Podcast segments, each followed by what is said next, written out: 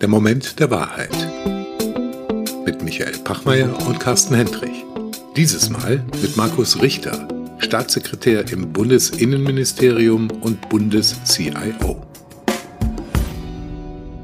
Carsten, heute gehen wir in Politik und Verwaltung und treffen Markus Richter, den Bundes-CIO. Ich weiß manchmal nicht, wenn ich mir das von außen beobachte, ob ich seinen Job haben wollte. Ja, das ist eine Riesenaufgabe, Digitalisierung zu machen in der heutigen Zeit mit der Relevanz. Die großen Themen, Krisen, Klima, Digitalisierung hat da einen wichtigen Beitrag dazu. Also er hat einen ganz wichtigen Job, glaube ich. Und er ist an der Schnittstelle zwischen Verwaltung und Parteipolitik, muss man ja schon sagen. Und ob das immer spaßig ist? Ich habe ja selber meine Erfahrungen gemacht, wie das so ist in der Verwaltung, wenn man übergreifende IT machen will. Das ist schwierig. Und dann auch noch die ganzen politischen Maßnahmen. Das wird ein super spannendes Gespräch. Und dann haben wir jahrelang dezentralisiert und jetzt auf einmal im Rahmen der Digitalisierung ist er dann derjenige, der sagt, wir müssen wieder stärker dezentralisieren, wir müssen besser miteinander ressortübergreifend zusammenarbeiten. Ich glaube, der hat ganz schön viele Widerstände jeden Tag auszuhalten. Was meinst du? Das denke ich auch. Und deswegen, wir haben eigentlich gar keine Zeit. Die Digitalisierung kann nicht warten. Auf geht's, Michael, ins Gespräch mit Markus.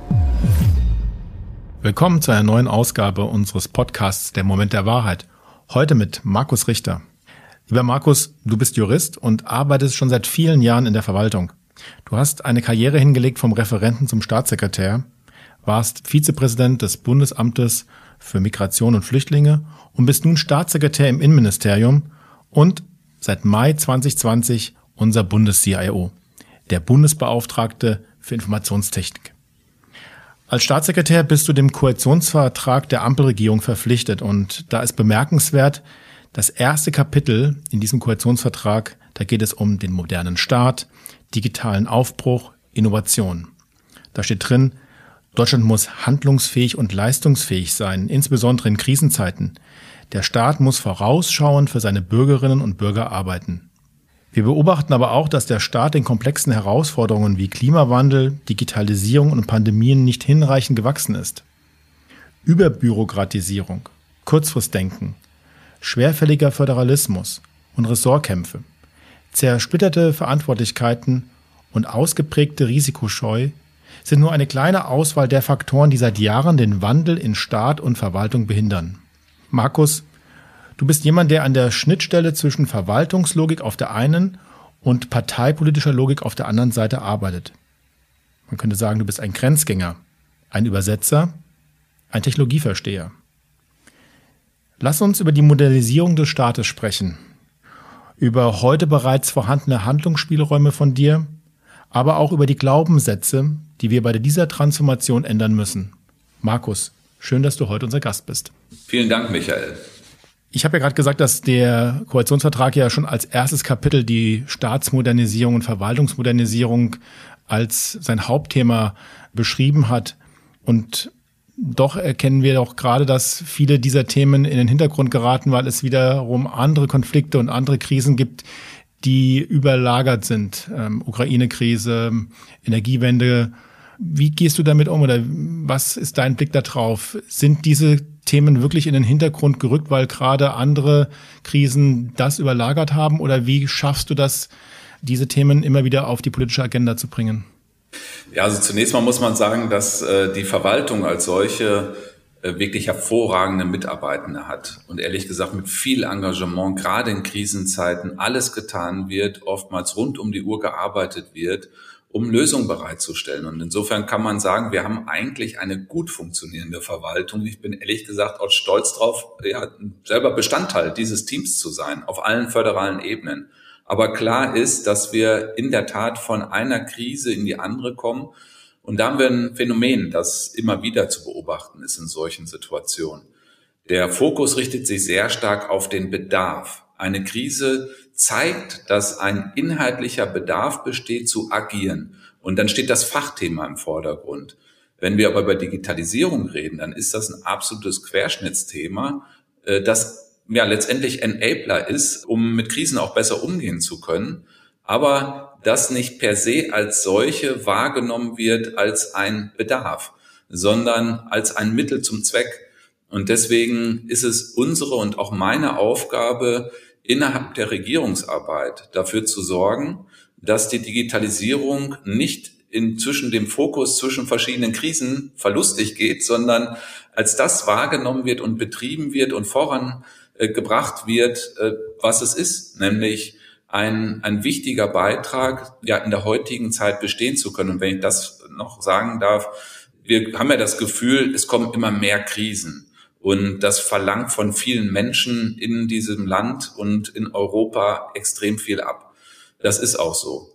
Aber ich wage zu prognostizieren, dass dieser Zustand, dass wir Krisen haben, ein Normalzustand wird. Denn die Welt verändert sich extrem. Wir haben viele Abhängigkeiten.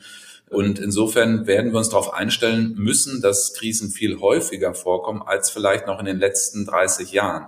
Und gerade deswegen brauchen wir auch Arbeitsabläufe, Prozesse, die dem gerecht werden. Denn es kann nicht sein, dass es immer nur auf den Rücken von einzelnen Menschen dann ausgetragen wird, die es dann eben gerade retten müssen. Wir müssen dafür Abläufe haben und die technisch unterstützt sind, sodass wir gut gewappnet sind. Wie muss ich mir das vorstellen? Wo kann Digitalisierung helfen bei der Krisenbewältigung? Ich habe jetzt viele Krisen auch selber miterleben dürfen, sage ich mal. Ob das jetzt äh, die Flüchtlingssituation war in den Jahren 2015, 2016, äh, ob das Finanzkrise war oder ähm, anderes, was wir jetzt aktuell erleben müssen, Corona und so weiter, Ukraine. Ich sag mal, Krisen laufen oft nach einem ähnlichen Muster ab. Ich erlebe es oft, dass wir so Inseln haben, wo man das Gefühl hat, das läuft doch, ist doch alles in Ordnung, wir kommen doch gut klar. Auch die Prozesse hin zu anderen Beteiligten, das funktioniert händisch oder per E-Mail doch alles wunderbar. So, und dann tritt auf einmal eine Krise ein, die diese Prozesse extrem an die Grenze führen und man sieht auf einmal, boah, die sind dafür gar nicht gemacht, das passt gar nicht. Da läuft viel zu viel Masse drüber, da läuft viel zu viele Daten drüber, das kann ein Einzelner gar nicht mehr bearbeiten. Wir müssen jetzt mehr Personal aufstocken, damit das alles funktioniert. So, und dann irgendwann stellt man im weiteren Verlauf der Krise fest, dass auch das nicht wirklich hilft, weil in der Situation selber zu skalieren, alleine nur über Menschen, gar nicht funktioniert. Da muss man eingearbeitet werden. Also das ist, extrem aufwendig und hilft nicht wirklich weiter. Und dann stellt man sich im Verlauf der Krise oftmals die Frage, wie können wir denn die Prozesse jetzt besser machen, damit wir schnell irgendwo zu Lösungen kommen. Und das ist etwas, das erleben wir in fast jeder Krise, dass es dann oftmals zu spät ist. Und dann hat man zwar aus der Krise, sagen wir mal, die Krise auch ein Stück weit als Chance genutzt und da ist dann ja auch politische Aufmerksamkeit da auf so ein Thema, da kann man dann gestalten, das ist auch gut. Aber das ist ja kein systematischer Ansatz und deswegen meine ich, äh, in allen Bereichen müssen wir uns reflektieren, immer wieder und gucken, ob wir den Prozess weiterentwickeln können, nicht nur mit Blick auf Digitalisierung, sondern auch auf Effizienz allgemein. Und natürlich stellt sich dann auch die Frage, was kann Technik helfen? Aber an erster Stelle sind die Fachseiten selber gefordert, sozusagen diese Prozesse zu reflektieren. Weil nur die Fachseiten, die Expertise haben, das zu tun. Das kann ich nicht einfach einer IT überlassen, die und sagen, du ITler, mach das jetzt mal, mach mal die Digitalisierung. Nee, Digitalisierung hat nichts mit IT zu tun. Aber verändert das nicht die, die Rolle der IT ein Stück weit auch? Also wenn diese, ich sag mal, äh, Krisensituation immer mehr Anwendungsszenarien für Technologien darstellen und die Argumentation stärker eigentlich darüber kommt, wie können wir jetzt aus Technologiesicht helfen, Lösungen für diese Fälle in diesen Krisensituationen herbeizuführen, verändert das doch ein Stück weit aus meiner Sicht auch die Rolle der IT stärker in Richtung eines Impulsgebers, weil die Fachabteilungen ja gar nicht das Know-how und das Verständnis haben, was mit Technologien alles möglich ist. Also verändert das nicht die Beziehung im Sinne eines Innovationsmanagements zwischen der IT und den Fachabteilungen und damit auch die, die Rolle der IT und auch die ganze Aufstellung der IT wird doch dadurch beeinflusst. Also das würde ich unterstreichen. Ich erinnere mich selber dran, als ich beim Bundesamt Migration und Flüchtlinge ja für IT zuständig war. Am Anfang war die IT unterm Dachboden quasi untergebracht, auch mit Servern. Äh, die Mitarbeitenden saßen also ganz oben irgendwo versteckt auf dem Dachboden, habe ich immer gesagt, oder im Keller. So, und äh, dann kam die Flüchtlingssituation, die wirklich alles aus den Angeln gehoben hat. Da musste alles auf den Kopf gestellt werden, es musste skaliert werden, es musste neue Technik eingekauft werden. Wir haben mit künstlicher Intelligenz äh, gearbeitet. Also es musste alles gleichzeitig passieren. Und ich finde es sinnbildlich, dass äh, als erste Maßnahme die IT ich sag mal, aus dem Keller rausgeholt worden ist und die Mitarbeitenden sind auf die ja, Etage ähm, der Leitung gesetzt worden. Und zwar direkt neben dem Büro des Präsidenten mit einem eigenen Lab. Äh, denn das ist ein extremer Kulturwandel, der damit verbunden ist. Ich gebe dir vollkommen recht, es ist so, die IT spielt eine maßgebliche Rolle. Aber ich habe eben auch erlebt, was es heißt, wenn die Fachseite da nicht eingebunden ist, sondern IT alleine aktiv ist. Das war damals eine Ausnahmesituation. Es waren viele auch einfach nicht mehr da. Äh, es wurde Tag und Nacht tatsächlich 724 gearbeitet und es mussten unmittelbar Entscheidungen getroffen werden. Da konnte man jetzt nicht noch groß äh, abstimmen und warten. Und äh, das Problem war, dass wir hinterher den Fachseiten zum Teil erklären mussten, wie denn jetzt der Prozess läuft, aus der IT heraus keine gute Entwicklung, weil ja auch Gesetzesänderungen verfolgt werden müssen. Das kann man nicht jetzt alleine aus der IT machen. Aber ich würde sagen, es verändert sich die Rolle sowohl der Fachseite als auch der IT. Sicher ist die IT Impulsgeber und zeigt auch, was möglich ist. Und deswegen finde ich es auch gut, wenn es solche Räumlichkeiten gibt, in denen man Dinge sichtbar macht. Entscheidend ist das gute Zusammenwirken von beiden Seiten. Nur dann kann es gelingen. Und deswegen crossfunktionale Teams etablieren ist entscheidend und das natürlich auch ressortübergreifend oder behördenübergreifend. Wir sind viel zu viel nach wie vor in Silos unterwegs. Äh, ein Riesenproblem in Deutschland, was die Verwaltungsmodernisierung anbelangt. Unser Ressortprinzip ist so fest manifestiert, dass sich das verselbstständigt hat, ist meine Wahrnehmung. Das heißt, wenn wir im Innenministerium zum Beispiel einen guten Kollegen oder eine Kollegin identifiziert haben, die gerne bei uns arbeiten möchte, wo ein Mehrwert da ist, ähm, und die Person möchte zu uns wechseln und das, da ist sogar das andere Ressort mit einverstanden und unterstützt das auch, dann setzt ein wahnsinniger Prozess ein, äh, bis das dann stattfindet. Und ich musste hier schon mir oft behelfen, indem wir dann Personen über eine andere Behörde vermittelt haben, dahin abgeordnet, dann dahin. Also wir stehen uns so im Wege. Äh, es ist einfach dann oft auch mit Argwohn verbunden, wenn einer von einem anderen Ressort in ein anderes kommt weil man äh, über ja, Jahrzehnte gewohnt war, so silohaft zu arbeiten. Und das ist ein echtes Problem für unsere Demokratie, wie ich finde, weil das Ganze lebt davon, dass wir den Austausch haben, dass wir auch die andere Seite sehen, dass wir Interessen abgleichen können, Vertrauen aufbauen. Das alles fällt natürlich unendlich schwer, wenn wir in diesen Festungen festsitzen. Und deswegen arbeite ich auch massiv dran, dass wir sozusagen interministeriell oder behördenübergreifend stärker zusammenwirken. Ich finde es großartig, dass genau das auch im Koalitionsvertrag drinsteht. Wir haben jetzt ein Format etabliert, das nennt sich gaflab.de. Das probieren wir gerade aus. Da sitzt jetzt ein Projektteam aus verschiedenen Ressorts zusammen an einer Stelle. Und ich finde es zwar ja, bedenklich, dass die täglich gegen die Geschäftsordnung der Bundesregierung verstoßen. Aber ich finde es auch gut, dass sie das sichtbar machen. Denn wenn man sich vorstellt, so ein agiles Team muss jetzt eine Entscheidung treffen. Also die bearbeiten das Thema elektronische Identitäten. Und dieses agile Team ist ja gewohnt, eine Entscheidung dann zu treffen, wenn sich das Problem stellt. Und jetzt setzt ein Abstimmungsprozess ein, der eigentlich gar nicht passt. Denn es ist bei der Ressortabstimmung untereinander ein ja, festgelegtes Verfahren äh, da. Äh, und das konterkarieren die natürlich, weil die gemeinsam direkt aus verschiedenen Ministerien in einem Team sitzen. Und das führt dazu, dass die jetzt eine Vorlage, eine Entscheidungsvorlage im gleichen Wortlaut an alle Ministerien hochgeben. Also die schreiben eine Vorlage und die geht im Wortlaut genau gleich an alle Ebenen, in alle Häuser rein. Äh, und auch das ist eigentlich gar nicht in der Form zulässig. Also das zeigt schon, äh, dass wir auch regulativ nochmal ein Stück weit rein müssen. Aber ich finde es gut, wir machen jetzt einfach, wir tun das. Das wird gedeckt, auch von den anderen Ministerien, die da beteiligt sind. Das finde ich großartig, diesen Mut auch zur Veränderung. Aber daraus müssen wir dann lernen und wiederum einspielen in den Apparat, damit das künftig noch leichter fällt. Du hast jetzt einen wichtigen oder einen interessanten, spannenden Punkt nochmal angebracht, nämlich, dass es zwei Seiten äh, dieser Veränderungsmedaille gibt.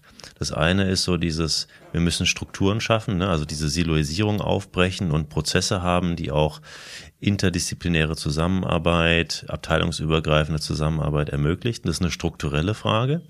Und die andere Seite der Medaille ist aber auch diese Haltungsfrage, ne? also das Mindset-Thema, also auch Menschen zu haben, die eine gewisse Offenheit haben, die sich vielleicht auch von ihrer alten Identität, der Verhaftung mit einer bestimmten Abteilung und mit den anderen will ich nichts zu tun haben. Das ist ja oft auch so ein, so ein identitätsbildender Prozess, der dort stattgefunden hat Und die zentrale Frage ist immer für mich, wie kann ich diese beiden Seiten systematisch zusammendenken? Weil es ist ja etwas, was du eigentlich in allen Themenfeldern hast, ne? Kulturelle und strukturelle Veränderung zusammendenken.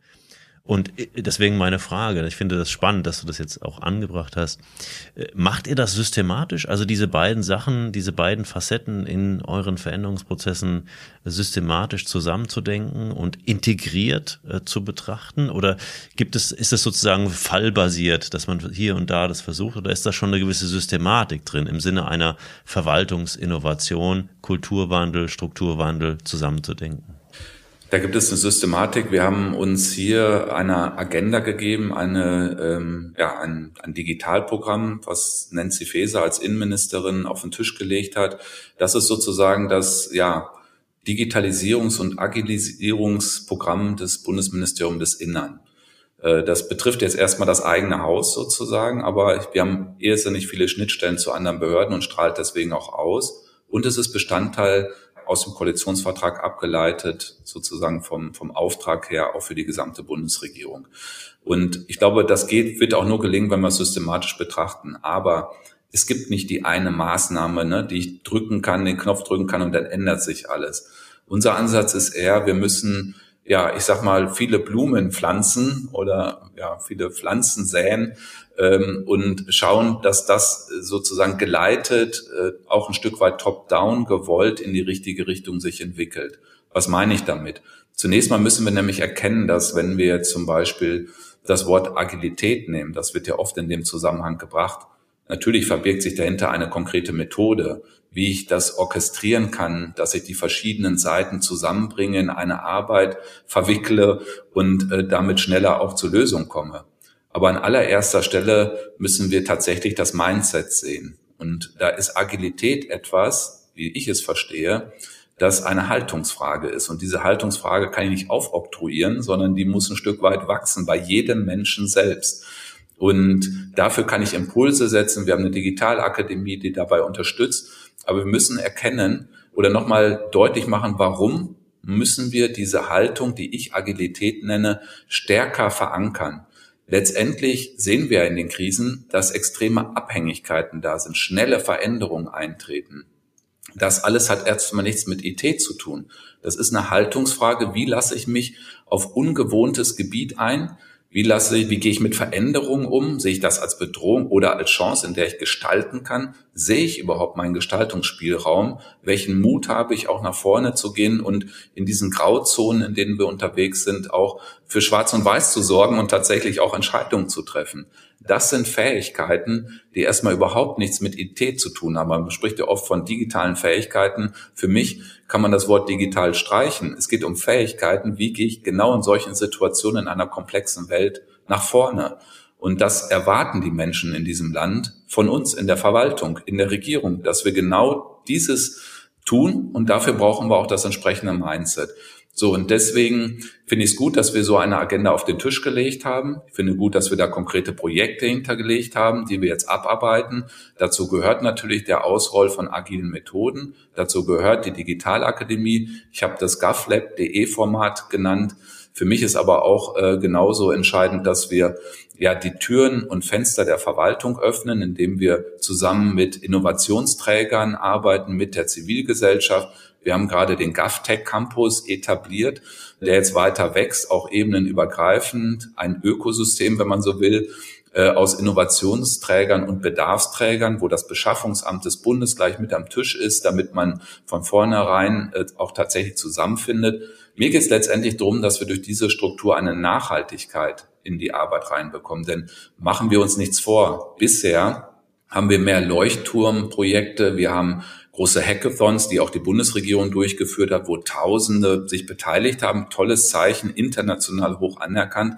Aber wenn man mal schaut, was ist davon konkret übrig geblieben, ist es vielleicht nicht so die wahnsinnig große Masse. Und deswegen liegt mir daran, eine Infrastruktur zu schaffen, Plattform zu schaffen, technische Standards zu schaffen, über die diese Zusammenarbeit systematisiert wird. Und da ist der GovTech Campus ein ganz wichtiger Beitrag. Wie sehr hast du von der man sagt immer von der Governance, also wie sehr kannst du diese Spielregeln sowohl ressortübergreifend auf der Bundesebene als aber auch entlang der Vertikalen, also Bund, Land, Kommune, definieren als Bundes-CIO?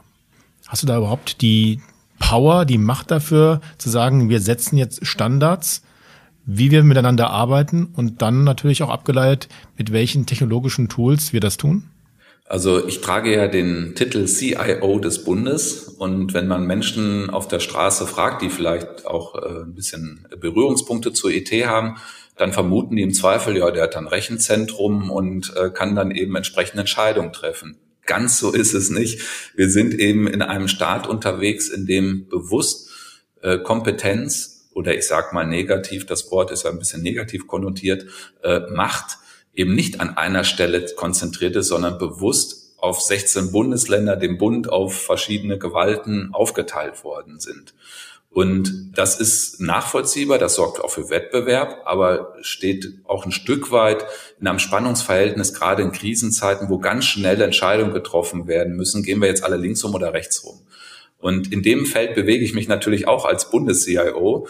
Deswegen kann ich weder anderen Ressorts unmittelbar was vorschreiben, also andere Ministerien auf Bundesebene, was sie jetzt genau zu tun und zu lassen haben, noch kann ich das den Ländern oder den Kommunen gegenüber tun. Ist das nicht genau das Problem, dass du dann letztendlich 16 äh, oder wenn du es auf Gemeindeebene keine zigfach verschiedene Ansätze hast oder oder Strukturen aufbaust für immer wieder die gleichen Themen und, und Anwendungsfälle? Beziehungsweise, Michael, wenn ich nochmal kurz ergänzen darf, ich glaube, der Punkt, den wir immer wieder äh, sehen, ist, dass man eigentlich sowas wie ein gemeinsames äh, Zukunftsbild braucht. Also eine gemeinsame Vision, an, an der man arbeitet. Also etwas, was einen verbindet.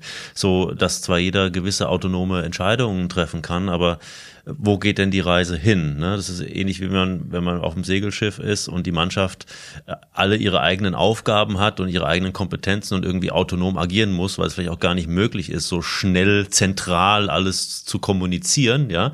Aber man muss gemeinsam wissen, wo es hingeht. Und oft ist das ja schon ein, ein Thema, dass es da in der, in dem Nordstern, ne, wo man hin möchte, schon gar keine Einigkeit gibt. Würde mich mal interessieren, was die Perspektive ist. Vor, vor, allem, wer definiert diesen Nordstern? Bist du das? Ja. Oder ist das die Regierung? Sind das dann Parteipolitikerinnen aus verschiedensten Parteien, die eine Koalition bilden? Sind die diejenigen, die eigentlich sagen, so stellen wir uns Verwaltung vor und das ist unser Bild und wir geben auch Raum und Zeit, dass sich das entwickeln kann, weil sind wir ehrlich, diese Verhaltens Veränderung, von der du ja richtigerweise sprichst, ist ja nichts, was in einer Legislaturperiode von vier Jahren mal so einfach Eben. passiert. Das sind ja Sachen, die Legislaturperioden übergreifend genau. sind. Deswegen braucht man doch eigentlich auch längerfristige Perspektiven und Zukunftsbilder. Das ist so. Ähm, deswegen haben wir ja Folgendes getan. Äh, und ehrlich gesagt, da haben wir noch einen großen, ja, eine große Wegstrecke vor uns. Äh, es ist nämlich so, dass wir sowohl auf Bundesebene als auch im Föderalismus, also zwischen Bund und den Ländern, ja, eine Grundlage geschaffen haben. Ich meine, wir arbeiten im Staat, in der Exekutive eben mit Gesetzen. Es sind Gesetze geschaffen worden, die bestimmte Ziele definieren. Und da geht zum Beispiel drum, dass äh, alle Services der Verwaltung digitalisiert werden müssen. Da ist sogar ein Zeitziel hinterlegt, also bis zum Ende diesen Jahres. Äh, wir werden das im Bund übrigens weitestgehend schaffen. Aber das nützt uns nichts, weil der Großteil der Leistung von Verwaltung auf Länderebene und auf kommunaler Ebene angeboten wird. Nichtsdestotrotz, auch wenn diese Verwaltungseinheiten ab dem 01.01.2023 rechtswidrig äh, agieren werden, stellt sich für mich natürlich die Frage, ja, was ist sozusagen das verbindende Element, was ist das Zielbild? Denn nur digitale Services zur Verfügung zu stellen, reicht gar nicht. Das ist äh, vielleicht ein erster Anknüpfungspunkt. Also auch wenn wir es im Bund jetzt schaffen, fängt die Digitalisierung dann eigentlich erst richtig an weil wir dann Daten generieren. Die Zusammenarbeit wird noch stärker werden müssen, weil einzelne Services in Verbindung zu anderen stehen. Es sind auf einmal Mitarbeitende miteinander in einem Boot, wo vorher eher silohaft man in verschiedenen Booten unterwegs waren. Und äh, insofern finde ich gut, dass gesetzgeberisch Druck da ist. Das muss auch aufrechterhalten werden. Aber mir ist wichtig, dass wir die gesetzliche Grundlage weiterentwickeln und daran arbeiten wir gerade. Das soll ja auch in dieser Legislaturperiode noch verabschiedet werden und auf den Weg gebracht sein, dass wir mehr in Richtung technische Standards, Ende-zu-Ende Digitalisierung, offene Schnittstellen, digitale Souveränität im Sinne von Open Source etablieren, das Thema Cloud Computing ja als Enabler für digitales Arbeiten vorsehen. Das alles ist jetzt aufgesetzt und daran arbeiten wir und das tun wir gemeinschaftlich mit den Ländern. Dort sind einstimmige Beschlüsse gefasst worden zu solchen Architekturbildern. Also da findet eine enge, enge Abstimmung statt. Das nimmt man gar nicht so wahr, äh, glaube ich, nach außen hin. Trotzdem muss ich sagen, ehrlich gesagt, ich erwische mich auch immer dabei, dass ich sage, das hätten wir alles schon vor zehn Jahren haben müssen. Und wir kommen jetzt relativ spät, aber immerhin, wir kommen und wir werden auch in bestimmten Bereichen jetzt signifikant aufholen und dann wird man das sehen. Aber die Abstimmung zwischen diesen verschiedenen Zuständigen ist extrem aufwendig und deswegen bin ich ein absoluter Befürworter davon. Weniger ist mehr. Wir haben eine ganz breite Landschaft von IT-Gremien im Bund, bei den Ländern. Das ist schon für mich schwer, das zu durchdringen, obwohl ich in fast allen Gremien mit drin sitze. Aber wir haben deswegen jetzt auch einen mutigen Beschluss gefasst in der Regierung. Wir haben nicht nur ein Gremium, das bisher eine entscheidende Relevanz gehabt hat, einen Lenkungsausschuss abgeschafft. Wir haben auch eine Zweidrittelmehrheit in ein Gremium eingebracht. Das ist das künftige CIO-Board, nennt sich das. Da sind die IT-Verantwortlichen der Ressorts zusammen. Und dieses Gremium wird künftig abschließend entscheiden in einer Zweidrittelmehrheit. Und ich finde das ein großer Mehrwert, denn IT steuert man anders als vielleicht jetzt abstrakt Gesetze, sage ich mal, die eher politisch, parteipolitisch aufgeladen sind. Bei IT geht es eher um klaren Menschenverstand und deswegen muss die Governance dort eine andere sein. Wir müssen schneller zur Entscheidung kommen. Weniger ist da mehr und ich bin froh, dass da jetzt solche Entscheidungen getroffen wurden. Wenn wir davon reden, Verwaltung zu verändern, was ist dein Bild von einem guten Staat, einer, einer starken, innovativen Verwaltung, die, die sehr bürgerinnennah ist? Hast du da eine, eine Vorstellung, wie Verwaltung ehrlicherweise aussehen muss, unabhängig davon, wie das momentan konfiguriert ist? Ja, das habe ich äh, und ehrlich gesagt haben wir dazu ein europäisches Verständnis bereits herbeigeführt. Es ist nämlich eine wertebasierte Verwaltung, die den Menschen und Unternehmen eröffnet, ortsungebunden Hilfestellung zu geben in Lebenssituationen. Das ist das Verständnis, was wir auf europäischer Ebene auch festgehalten haben. Als Deutschland die Ratspräsidentschaft innehatte, haben wir eine sogenannte Berlin-Deklaration verabschiedet, die von allen Mitgliedstaaten unterzeichnet worden ist. Und ehrlich gesagt, das war gar nicht so leicht, wie ich mir das vorgestellt hätte, weil man nämlich über Werte diskutiert hat. Und da gab es einige Mitgliedstaaten, die Probleme hatten, als es zum Beispiel um die Frage ähm, von Rollenverständnissen geht, als es um die Frage der Stellung der Frau in der Gesellschaft ging. Was sind eigentlich die Werte, die wir teilen? bin sehr froh deswegen, dass wir uns da committen konnten und auch Maßnahmen festgehalten haben. Dazu gehört zum Beispiel auch die Definition von Souveränität. Es geht nicht nur darum, dass wir sozusagen die Handlungsfähigkeit des Staates an sich sichern, sondern dass wir halt die Handlungsfähigkeit der Menschen und Unternehmen sichern, indem wir auch Souveränität berücksichtigen aus deren Perspektive. Und deswegen ist es für mich ganz klar und auch richtig gewesen, dass wir einen Service-Standard verabschiedet haben, zusammen mit den Ländern ebenfalls einstimmig, der uns alle bindet, wenn wir ja zum Beispiel IT-Projekte realisieren. Dort geht es nämlich darum, die, wie man so schön sagt, User-Zentrierung vorzunehmen, also aus der Perspektive der Kundinnen und Kunden zu gucken, wie komme ich leicht, barrierefrei an Lösungen und das zeit- und ortsungebunden. Und das ist ein wichtiges Prinzip. Mir ist bewusst, das ist noch nicht überall so richtig äh, durchgedrungen. Trotzdem war es richtig, dass wir mal so eine Charta verabschiedet haben. Und äh, das hat jetzt natürlich Einfluss auf die tatsächliche praktische Arbeit. Dafür müssen wir sorgen, das halten wir auch nach. Gerade kam bei deiner Antwort heraus, dass du auch Begriffe benutzt wie ähm, Bürgerinnen sind Kunden. Also das folgt ja einer Idee, die ja schon seit 20, 30 Jahren in der Verwaltung inne ist, dass man Verwaltung viel stärker nach betriebswirtschaftlicher Logik ausrichten und steuern muss. Und dann haben wir angefangen, aus ähm, Dienstleistungen ähm, Produkte zu machen und buchhalterische Prinzipien aus Unternehmenswelten in Verwaltung und wir haben auch angefangen, Bürgerinnen und Bürger als Kunden zu begreifen. Ich frage das nur deswegen, weil wenn ihr schon so einen neuen Wertekontext ähm, diskutiert habt auf europäischer Ebene, was Staat ist und wie Staat auch ähm, strukturiert und aufgestellt sein muss, habt ihr auch darüber nachgedacht, euch von dieser Ökonomisierung von Verwaltung ähm, zu verabschieden und vielleicht eher ein, ein neues Bild auch davon zu entwickeln, wie Staat gesteuert werden muss, wie Staat ausgerichtet sein muss? Ich bin überzeugt davon, äh, dass man auch von der Wirtschaft lernen kann. Also ehrlich gesagt, ich hatte ja auch von den Inseln gesprochen. Ich sage mal die Insel der Glückseligen, so nenne ich das. Äh, in Friedenszeiten macht man seine Arbeit, man glaubt, man hat einen funktionierenden Prozess und er funktioniert auch. Aber dann, wenn eine Krise eintritt, sieht man, okay, der ist gar nicht skalierungsfähig oder ich kann gar nicht mit anderen Behörden mehr richtig kommunizieren, weil zu viele Daten sind oder Vorgänge.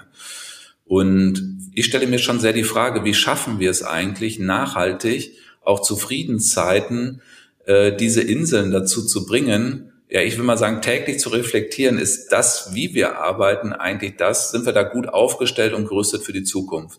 Und eine Antwort darauf kann sein, dass bei uns natürlich anders als bei der Wirtschaft, und da würde ich dir vollkommen recht geben, das würde ich auch gar nicht übernehmen wollen, aber bei uns fehlt natürlich so etwas wie ein Marktdruck ne, eine hohe Konkurrenz, äh, die uns dazu zwingt, immer wieder neu aufs Neue das weiterzuentwickeln, um auf einen, einem, einem Markt bestehen zu können. Und deswegen würde ich dir recht geben, es geht nicht darum, jetzt einfach ähm, wirtschaftliche Instrumente zu übernehmen, aber ein Stück weit das, was uns fehlt, zu simulieren, Anreize zu setzen, wie kann ich sozusagen mich verbessern? Das finde ich schon eine wichtige Aufgabe der Steuerung und da finde ich es völlig legitim, dass wir zum Beispiel sagen, es gibt eine Digitalisierungsdividende, also dort ein Stück weit auch das Sprachgebrauch der Wirtschaft aufzugreifen und zu sagen, so, wie errechnet die sich? Wie stellen wir die eigentlich fest? Was ist eigentlich der Mehrwert? Da würde ich jetzt nicht nur, wie spare ich Personal ein, sondern wie schaffe ich auch einen Mehrwert, das zu hinterlegen und dann die Bereiche, die eine besonders gute Dividende haben, nenne ich es jetzt einfach mal, oder Mehrwert beibringen, dass die dann belohnt werden, indem zum Beispiel auch mehr Ressourcen dann in die Bereiche gehen. Wir haben eine Flexibilisierung in den Haushalten, die sowas durchaus zulässt. Und äh, ich habe damit auch in der Vergangenheit schon gute Erfahrungen gemacht. Aber dazu gehört natürlich auch ein Stück weit Mut, weil es eine andere Ressourcenzuteilung bedingt, äh, als wir das vielleicht bisher gelebt haben. Und deswegen wenn ich das Wort Kundin und Kunde in den Mund nehme, dann meine ich nicht so sehr damit, wir müssen denen was verkaufen sozusagen. Wir müssen vielleicht Abhängigkeiten schaffen, äh, dass, dass, dass wir eine lange Kunden, Kundinnenbindung äh, kreieren. Nee, sondern äh, dass wir sozusagen Services erbringen. Das ist für mich schon ein wichtiger Aspekt, denn ich erlebe das oft und ich sage das auch immer wieder bei Verwaltungen. Wenn ihr jetzt mal reflektiert, was habt ihr im letzten Monat gearbeitet? Und was genau davon ist bei den Menschen angekommen? Was hat davon das Leben von Menschen klarer gemacht, besser gemacht? Ich meine, gut, es gibt natürlich oft auch Entscheidungen, die mit Verwaltungsakten erlassen werden, die das Leben nicht besser machen, sondern die zu einer Ablehnung von irgendwas führen. Ähm, nichtsdestotrotz was hast du beigetragen, damit einfach diese Klarheit entsteht oder etwas besser wird? Und wenn dort Mitarbeitende sind, die irgendwo im Backoffice irgendwas machen, was nie das Tageslicht erlebt, dann rufe ich dazu auf, die Arbeit einzustellen. Das äh, ist nicht die Legitimation, wofür wir da sind. Und deswegen die Menschen in den Vordergrund zu stellen und äh, auch deren Perspektive einzunehmen, ist für mich ein wichtiger Schritt auch für Verwaltung. Ich weiß, das tun Unternehmen auch, aber die tun das eher aus anderen Beweggründen. So hätte ich dich auch verstanden. Also Kunde im Sinne von Verstehen der Bedürfnisse der mhm. Menschen auf der einen Seite, aber auch sozusagen Unterstützung bei den Pflichten, äh, die es ja auch gibt. Ja. Ne? Eine Steuererklärung mache ich ja nicht, weil ich das so toll finde. so, da wäre es mir übrigens lieb, wenn wir die mal abschaffen würden. Ähm, genau. gut. Mich hätte noch ein, mich hätte noch ein anderer Punkt interessiert, weil äh, gerade Innovationskraft ist ja jetzt nochmal so, so, so ein wichtiger Punkt. Inwiefern fließen dort auch Inspirationen oder Elemente auch in einer internationalen Zusammenarbeit auf einer europäischen Ebene, wie immer. Es gibt ja äh, Beispiele, Estland wird immer genannt. Inwiefern gibt es dort eben auch äh, Kooperationen, wo man sich vielleicht auch an Lösungen inspirieren lässt, wo man sagt, müssen wir das Rad neu erfinden, können wir Technologien über, übernehmen, können wir praktisch, auch wenn wir über Cloudifizierung, sage ich jetzt mal, reden, gibt es dort auch vielleicht fertige Produkte, die wir einbinden können in unsere Architektur, also Ökosysteme schaffen auf einer europäischen Ebene, auf einer technologischen Ebene. Gibt es diese Formen von innovativer Zusammenarbeit? Die gibt es. Äh, ich bin vernetzt mit allen CIOs in, in Europa. Wir haben eine Coalition of the Willings, wie wir die nennen, äh, gebildet. Wir haben bilaterale Arbeitsgruppen. Zum Beispiel machen wir mit Frankreich zusammen eine Arbeitsgruppe zum Thema Daten. Die Erkenntnisse aus dieser Arbeit wird dann wieder im Kreis geteilt. Das ist etabliert. Ähm, vielleicht muss man einschränkend auch dazu sagen, dass manchmal Lösungen sich nicht einfach übernehmen lassen. Wenn ich jetzt zum Beispiel an, allein an Österreich denke, wo man denkt, ja, das ist doch eigentlich ähnlich aufgebaut wie wir in Deutschland. Nee, die haben überwiegend Bundesdatenbanken, während bei uns die Daten überwiegend auf Länder- und kommunaler Ebene liegen. Und ich würde einen Teufel tun, deren System zu übernehmen und jetzt große Datenbanken zu schaffen, wo wir alles reinkopieren. Das äh, ist, glaube ich, erstens, was mit Datensparsamkeit und Datenschutz zu tun hat, nicht, nicht gut. Und zweitens, mit einer hohen Komplexität wäre das verbunden. Und deswegen haben wir oftmals bei uns andere Antworten technischer Art, als das vielleicht in Österreich, Estland oder sonst wo der Fall ist. Nichtsdestotrotz kann man voneinander lernen. Und vielleicht darf ich Europa insgesamt noch einen Satz zu sagen. Europa ist extrem gut da drin, einen regulativen Rahmen zu schaffen. Ich habe das selber während der deutschen Ratspräsidentschaft erleben dürfen, wie da verhandelt wird und in welchen Schritten, Iteration. Also das ist zwar auch alles aufwendig, aber es funktioniert. Europa ist nicht gut da drin, für die Exekutive zu sorgen. Das ist oftmals eben den Mitgliedstaaten überlassen. Mir geht es nicht darum, jetzt Kompetenz von den Mitgliedstaaten nochmal auf europäische Ebene zu verlagern. Aber eine intelligente Form der Zusammenarbeit fände ich schon wichtig. Beispiel Corona-Warn-App. Viele Mitgliedstaaten haben selber was kreiert und hinterher überlegt man dann ganz komplex, wie kriegen wir das hinterher zusammen und man, dann ist das Zauberwort Interoperabilität da. Das macht das Ganze komplex. Und mir wäre es lieber, man hätte so eine Einheit auf europäischer Ebene bei der EU-Kommission, die uns, bei die Digitalisierer, sage ich mal, darin unterstützt, das einfach zu orchestrieren, transparent zu machen, in eine gemeinsame Arbeit zu bringen. Denn diese Coalition of the Willings, die ich genannt habe, die lebt sehr von dem Einsatz Einzelner.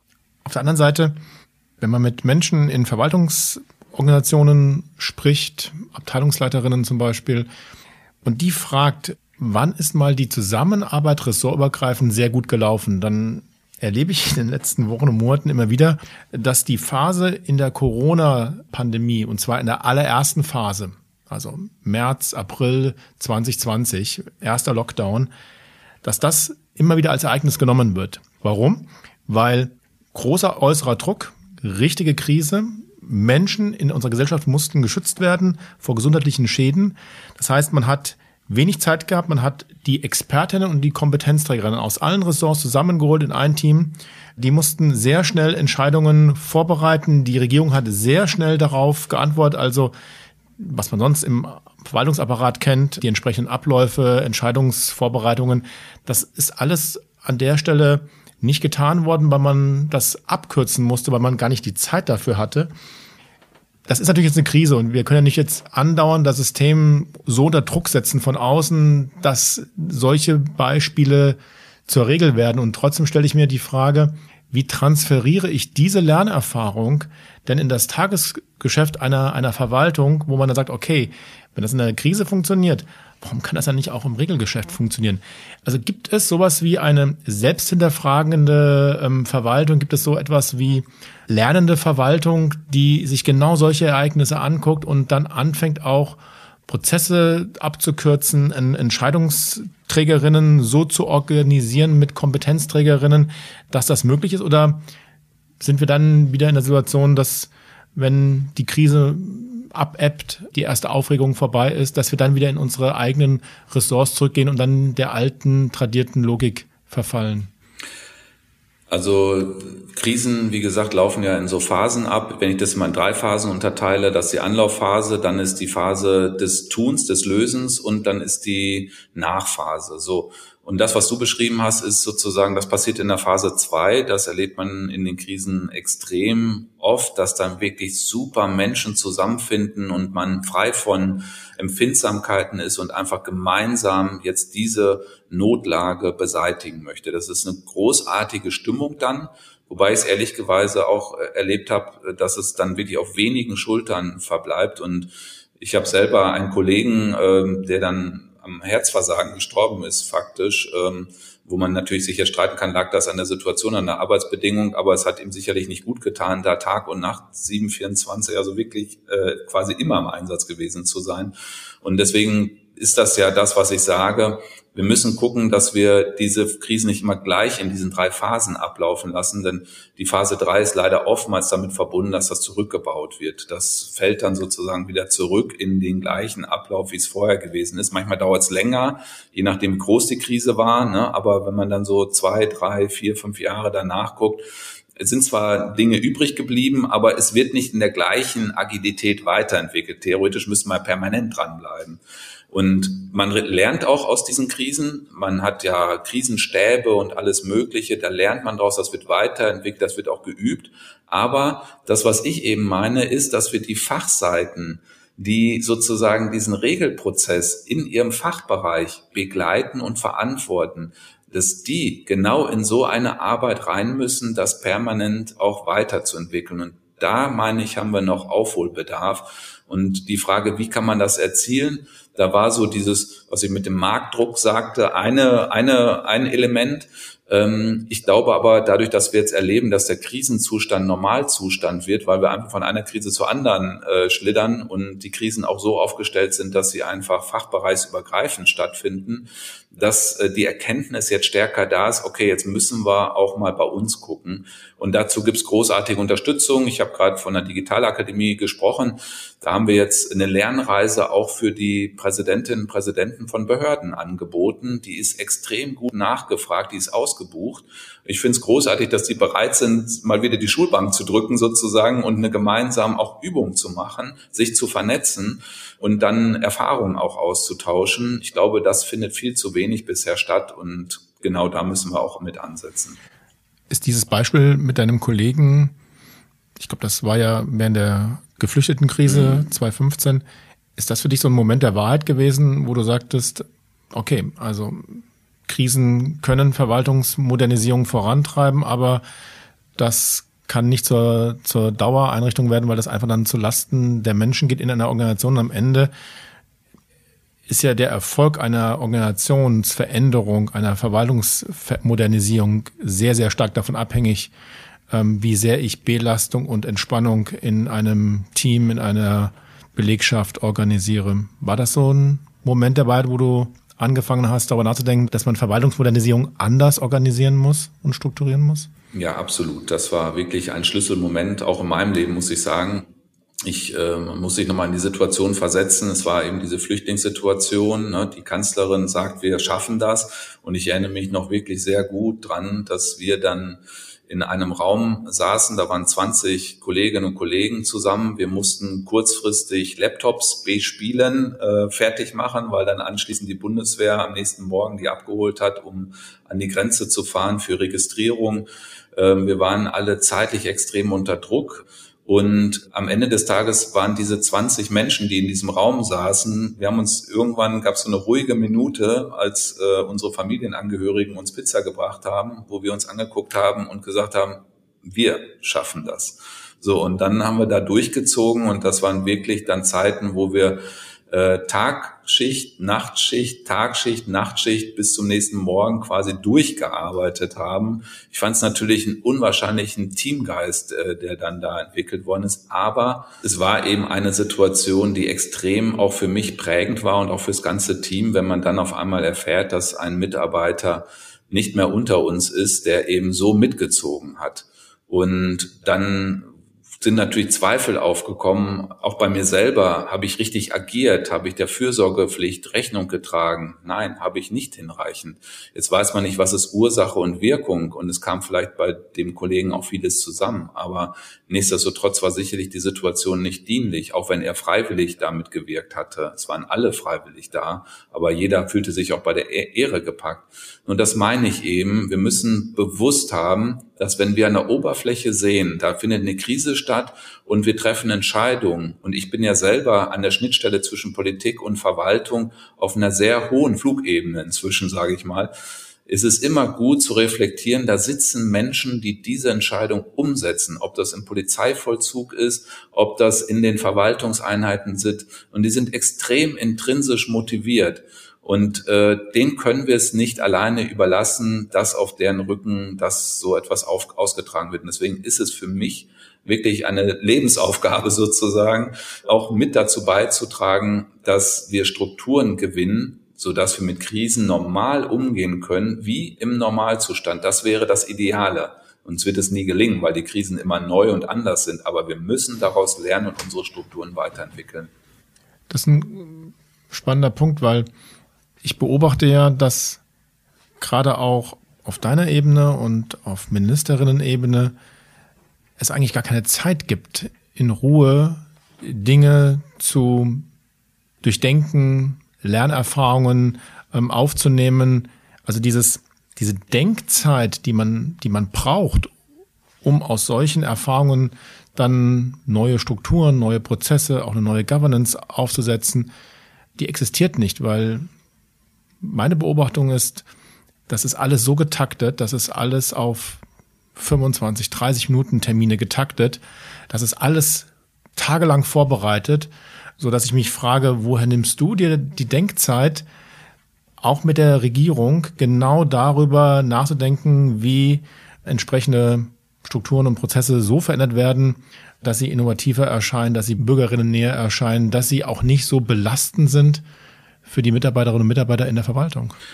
Also zunächst einmal muss ich selber selbstkritisch auch sagen, ich habe in meiner Beamtenlaufbahn sozusagen immer ja, die Hoffnung gehabt, okay, da sitzt jetzt in der nächsthöheren Etage jemand, der genauso, wie du es jetzt beschrieben hast, reflektiert, Entscheidungen trifft und das Ganze weiterentwickelt. Und das habe ich geglaubt, sozusagen, bis ich Staatssekretär geworden bin. Und auch da habe ich mich erwischt, okay, da sitzt jetzt Politikerin, Politiker im Kabinett und die machen sich jetzt da reflektiert Gedanken, wie können wir es machen. Bis ich, bis mir dann einfach nochmal sehr deutlich geworden ist, nee, das bin ich selber. Also, und zwar egal auf welcher Position ich in meiner Vergangenheit war. Und es trifft letztendlich jeden bei uns in der Verwaltung, sich diesen Freiraum auch ein Stück weit zu nehmen, zu reflektieren. Es ist also selbst wenn wir die Zeit hätten, nicht möglich, sozusagen auch für mich nicht, jetzt einmal durchzuentscheiden sozusagen und sagen, so das ist jetzt reflektierte Entscheidung, das machen wir und das gilt jetzt für alle an jedem Arbeitsplatz, sondern die Bedingungen sind ja auch teilweise unterschiedlich. Aber das zwingt aber auch gerade mich dazu, oder ich sag mal die Staatssekretären in Ebene besonders stark dazu, sich diese Zeit zu nehmen. Denn es ist ja sozusagen, wir haben ja die Schnittstelle Politik auf der einen Seite, Verwaltung auf der anderen Seite, und die Staatssekretärsebene ist ja die, die genau dazwischen sitzt. Und ich finde, deswegen ist die Aufgabe vor allem auch bei uns und von uns erwartbar, dass wir Strukturen schaffen, die dem Rechnung tragen. Das tun wir hier auch im Innenministerium, zum Beispiel mit ja, Krisenstäben, Abläufen, Kommunikation, Musterplänen und allen möglichen. Was mir nur wichtig ist, ist, dass wir auch tatsächlich die Fachseiten adressieren und damit im Grunde genommen alle, die fachlich auch Verantwortung tragen für einen Prozess, für einen Vorgang. Und ich glaube, das müssen wir noch stärker in den Vordergrund nehmen. Wir müssen uns dafür mehr Zeit nehmen und natürlich hilft es da schon, wenn im Koalitionsvertrag prominent genau das drinsteht. Ich bin auch überzeugt davon, es muss sich die Art der Zusammenarbeit mit Zivilgesellschaft deutlich verändern. Bisher machen wir uns nichts vor. Es wird ein Gesetz entwickelt, das wird irgendwann in die Länder Verbändebeteiligung gegeben und dann kann Zivilgesellschaft vielleicht noch was dazu sagen. Oftmals reicht die Zeit gar nicht dafür und dann ist das Ding auch schon durch. Wir müssen bei der Entstehung von solchen gesetzlichen Grundlagen stärker einbinden. Dafür gibt es ja auch dann den Digitalcheck, den wir etablieren, wo nicht nur ein Check für Gesetze drin ist, sondern vor allem aufgenommen wird, wie ein Gesetz entsteht. Und ich glaube, da können wir auch Synergien nutzen, wenn Zivilgesellschaft so eingebunden ist, dass die beste Expertise dort genutzt werden kann, um Entscheidungen zu treffen und auch mitzuarbeiten. Und das sehen wir ja auch in Krisen, was für Kräfte da freigesetzt werden aus der Zivilgesellschaft, um Dinge möglich zu machen. Und ich empfinde und nehme ein hohes, hohe Bereitschaft dafür wahr, das auch in anderen Zeiten außerhalb von Krisen zu tun. Und da müssen wir neue Strukturen schaffen. GovTech Campus hatte ich als ein Element genannt. Es geht aber darüber hinaus äh, zu gucken, wie wir sozusagen auch mehr Transparenz über die Regierungsarbeit nach außen hin sichtbar machen, damit überhaupt Mitwirken möglich wird. Ist damit ehrlicherweise auch verbunden, dass Bürgerinnen und Bürger, also wir, auch unsere Erwartungshaltung an Politikerinnen, an Ministerinnen, an Verwaltungsmitarbeitende, Beamtinnen verändern? hinsichtlich unseres Anspruchdenkens, was alles in welcher Geschwindigkeit erledigt werden muss? Also brauchen wir eine andere, eine andere Beziehung zwischen Staat und seinen Bürgerinnen? Ja, und zwar ist das wirklich eine Beidseitigkeit, äh, wenn man so will. Wir müssen erkennen, dass Verwaltung nicht perfekt ist. Verwaltung und Exekutive sozusagen drängt immer nach Perfektionismus weil es der gesetzliche Auftrag ist, weil man Menschen verpflichtet ist, ähm, weil man Verantwortung dafür trägt und da möchte man auch perfekt sein. Aber es muss auf beiden Seiten erkannt werden, niemand ist perfekt, es ist auch kein Prozess perfekt, es ist auch kein Gesetz perfekt. Und insofern müssen wir also mehr Wahrheit walten lassen, indem wir zulassen, dass auch Fehler passieren. Und wenn Fehler passieren, dass dann niemand äh, an den Pranger gestellt wird, sondern gesagt wird, Mensch, schön, dass wir diese Lernkurve jetzt drehen konnten. Also ich habe selber in einem Team mal eine Pizza äh, vergeben an denjenigen, der in einem Monat die meisten Fehler gemacht hat. Mir geht es nicht darum, dafür zu sorgen, dass mehr Fehler gemacht werden, aber dass wir uns schnell zu Fehlern bekennen und dann daraus lernen.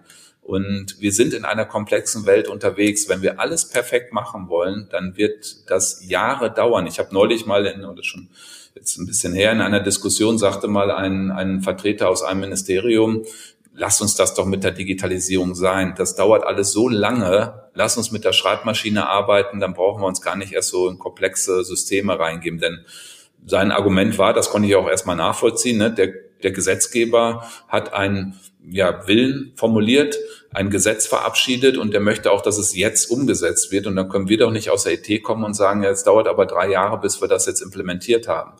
Nee, wir müssen die Arbeitsweise verändern und wir müssen auch schneller Lösungen bereitstellen. Das geht aber nur dann, wenn wir auch mal diese berühmten 80 Prozent Lösungen akzeptieren. Ich erinnere mich an eine Situation, da hatte Angela Merkel äh, in ihrer Regentschaft einen Fehler zugegeben. Es ging da um Lockdown und Feiertag, wenn ich das richtig in Erinnerung habe. Und da hat sie gesagt, okay, es war ein Fehler, dass ich das oder dass wir das jetzt hier so verfügt haben, weil wir folgende Aspekte nicht berücksichtigt hatten. Und natürlich kam dann auch erstmal ein Shitstorm, aber ich finde es gut, wenn auch PolitikerInnen nach vorne gehen und auch Fehler zugeben, weil das in der Verwaltung dann hilft, genau diese Lernkultur zu etablieren und sich auch zu trauen, mal Entscheidungen zu treffen, um einfach einen Schritt weiterzukommen. Aber genau dieser Shitstorm ist es ja auch gewesen, weswegen dann viele andere Politikerinnen sagen, okay, das ist ein Beispiel, das tue ich mir nicht an. Also vermeide ich das Zugeben von Fehleinschätzungen, von falschen Annahmen, von vielleicht auch Situationen, die sich geändert haben, weil Rahmenbedingungen sich geändert haben, das zuzugeben, dass man heute anders entscheiden würde als noch vor ein paar Monaten, weil das dann eben als unglaubwürdig, als wankelmütig ähm, in der Bevölkerung, auch in den Medien angesehen wird. Ja, ich glaube, wir brauchen da einfach einen Wandel den muss man aber im politischen Diskurs führen, denn das, was, wie du es richtig beschrieben hast, wo PolitikerInnen Befürchtungen haben, Fehler zuzugeben, ähm, das trägt sich dann nämlich erst recht auch in der Verwaltung weiter, äh, weil das Ganze muss vom Kopf her auch gelebt werden, so eine Lernkultur. Ne? Ja, andersrum ist es ja genauso, wenn Politikerinnen zugeben, dass sie nicht klar wissen, wie sich die Zukunft entwickelt. Wir haben das ja gerade jetzt mit den Prognosen, was passiert äh, im Winter ne, mit Corona. Und nicht klar zu sagen, also wir müssen uns auf verschiedene Szenarien vorbereiten. Es kann das kommen, es kann das kommen. Also auch immer dieses Bedürfnis nach Sicherheit, ja, und äh, dieses ehrliche Zugeben, wir können keine Sicherheit geben. Also dieses die Kernkompetenz, wie wir jetzt schon in verschiedenen Facetten jetzt betrachtet haben, dieses Umgehen mit Unsicherheit und das die Antwort auf das auf den Umgang mit Unsicherheit ist praktisch die konsequente und schnelle Lernerfahrung eigentlich. Ne? Ich, ich kann nicht planen, was passiert und ich muss in der Lage sein, sehr schnell auf Ereignisse zu reagieren und mir neue Lösungen zu überlegen. Aber ich glaube, das ist ein zentraler Punkt in, in der Wahrnehmung des kulturellen Wandels. Der gilt nicht nur für die Verwaltung und die Politik, die gilt auch für uns Bürgerinnen und Bürger aus meiner Sicht. Und wäre es da nicht angesagt, dass einfach mehr Menschen auch in Verwaltung arbeiten, um einfach besser zu verstehen, wie dieses so wichtige System funktioniert, was ja Grundlage auch unserer demokratischen Ordnung ist, unseres demokratischen Zusammenlebens ist. Also wie schaffen wir es, dass mehr Menschen aus Wirtschaft, Wissenschaft, aber auch Zivilgesellschaft temporär oder sogar dauerhaft ähm, in Verwaltung reingehen, um dort ihre Kompetenzen ähm, und ihre Fähigkeiten einzubringen, weil das scheint mir auch so ein bisschen eine Schwierigkeit zu sein, dass das ja wie so eine Barriere ist, dass ähm, es gibt einen Typus von Mensch, der entscheidet sich eines Tages in die Verwaltung einzutreten und ähm, bleibt dann, dann sein ganzes Leben lang. Aber es ist wenig Durchlässigkeit der verschiedensten Sphären in, in unserer Gesellschaft erkennbar. Ja, das ist so. Ich meine, das ist ja sogar schon äh, zwischen den Ressorts so, wie ich das äh, vorhin mal kurz beschrieben habe. Aber für mich ist entscheidend, dass wir diese Durchlässigkeit auf jeden Fall erhöhen. Dazu sind Traineeships ein super Instrument. Da gibt es ganz tolle Fellowships auch, wo äh, Berufstätige aus der Wirtschaft, die auch erfolgreich in der Wirtschaft sind, für einen bestimmten Zeitraum in die Verwaltung kommen. Das alles sind zarte Pflänzchen, würde ich mal sagen. Äh, ich glaube, wir müssen das systematisieren man, einige Länder haben ja auch gute Erfahrungen damit gemacht, so eine Reserve einzuführen, also wie man es vielleicht von der Bundeswehr her kennt, dass man Menschen, die vielleicht gerade in Ruhestand eintreten, aber noch eine sinnvolle Aufgabe realisieren wollen, dann aktiviert, um für Verwaltung zu arbeiten. Da brauchen wir mehr solcher Austauschformate, auch durchaus international. Da gibt es tolle Beispiele für, die wir systematisieren müssen wir reden ja dann auch wieder von Elefanten, ja, die im Raum stehen, ja. Und dann sind wir wieder bei dem Thema Stellenbewertung und bei dem Thema, wie integriere ich Quereinsteigerinnen, die eben nicht schon seit zehn Jahren in der Verwaltung gearbeitet haben, in das bestehende Personalsystem, in das bestehende Gehaltssystem, in diese ähm, Strukturen. Gibt es da Ansätze, wo du sagst, ähm, da müssen wir ehrlicherweise ran und da müssen wir auch mal ehrliche Diskussionen führen, dass eine Stellenbewertung eben nicht darauf ausgerichtet sein kann, zu fragen, wie viele Jahre warst du schon im öffentlichen Dienst, sondern dass es da auch dass Erfahrungen und äh, Berufserfahrungen aus anderen Bereichen von, von Wirtschaft oder Wissenschaft oder auch Zivilgesellschaft adäquat genutzt werden oder zugerechnet werden müssen? Also ich glaube, da ist ehrlich gesagt heute schon vieles möglich, das auch anzuerkennen. Aber wenn es gerade um nonformale Qualifikation zum Beispiel geht, dass man die auch berücksichtigt, da brauchen wir noch eine Weiterentwicklung. Davon bin ich auch überzeugt. Und das Bundesinnenministerium ist ja auch für das Dienstrecht zuständig. Und da ist das auch ein laufender Prüfvorgang sozusagen hier Anpassungen zu nehmen. Aber das sind extrem dicke Bretter sozusagen, die man da bohrt. Und ich bin ganz froh, dass, dass das hier engagiert angegangen wird und man sich nicht davor zurückschrecken lässt und nochmal genau guckt, was ist jetzt konkret der Bedarf. Ich glaube auch, wir werden insgesamt zu einem Umbruch kommen, alleine durch die Tatsache, dass heute Menschen in die Verwaltung kommen, die das so in der Form nicht akzeptieren, sondern ich habe viele, viele Nachwuchskräfte und Workshops auch gemacht und kennengelernt, wo meine Wahrnehmung ist, dass die Menschen, die jetzt kommen, eine intrinsische Motivation haben, die wollen etwas Gutes bewegen, die wollen bei ähm, gemeinwohlorientierten Sachverhalten Mehrwerte stiften. Und ähm, all diese Use Cases sozusagen finden Sie in der Verwaltung, mehr in der Verwaltung als vielleicht bei Unternehmen. Aber wenn die zu uns kommen, dann ist denen wichtig, dass sie auch Gestaltungsspielraum haben und nicht irgendwie das fünfte Rad am Wagen sind, sondern auch ein Arbeitsumfeld haben, Arbeitsmethoden, die Spaß machen. Und alleine deswegen bin ich überzeugt davon, wird auch das schon nochmal wieder eine Veränderung erwirken. Das müssen wir nur unterstützen, weil wir sonst solche Menschen schnell auch wieder verlieren an Wirtschaft und an andere Bereiche. Aber sind das nicht die dicken Bretter? Also Stellenbewertung auf der einen Seite und damit auch zusammenhängend, wie viel Geld verdiene ich im, im Staat? Und auf der anderen Seite, wir reden von agilen Teams. Ähm, du redest davon, dass ähm, über die Ressortgrenzen weg Teams gebildet werden müssen aber dann ist doch der Entscheidungsprozess wieder ein hierarchischer, ja, über die drei, vier, fünf Ebenen bis nach oben. Also wie lösen wir das auf, dass dann auch Menschen ähm, das Gefühl haben, nicht nur eine Vorlage zu entwickeln, sondern auch wirklich am Entscheidungsprozess zu partizipieren? Ja, durch flachere Hierarchie, indem wir die Entscheidungskompetenz dort legen, wo die Fachkompetenz äh, liegt, nämlich in genau solchen Teams. Dafür gibt es tolle Beispiele in der Verwaltung, dass das auch im bestehenden Rechtsrahmen möglich ist. Man kann ja solche Arbeitsweisen, ich sag mal, in so einer Matrixstruktur auch so etablieren, dass man noch, ich sag mal, einen Product Owner hat sozusagen, der die verschiedenen Fachseiten im Loop hält und einbindet und auch dafür sorgt, dass das dort Akzeptanz hat so dass die Linie nie ganz verschwinden wird. Ich meine, wir sind eben letztendlich ja dem Volk verpflichtet und das ist in der Verfassung auf verschiedene ja, Häupter verteilt, aber kein Minister, keine Ministerin kann ja alleine alles umsetzen. Insofern ist klar, dass es da gewisse eine hierarchische Abstufung gibt, in der ein gesetzgeberischer Wille in die Exekutive kommt und dann auch umgesetzt wird. Es kann ja nicht so sein, dass jeder völlig frei ist, sozusagen, das wäre das andere Extremer, selber zu entscheiden, was jetzt gerade umgesetzt wird. Und deswegen muss so eine Kommunikation sichergestellt sein,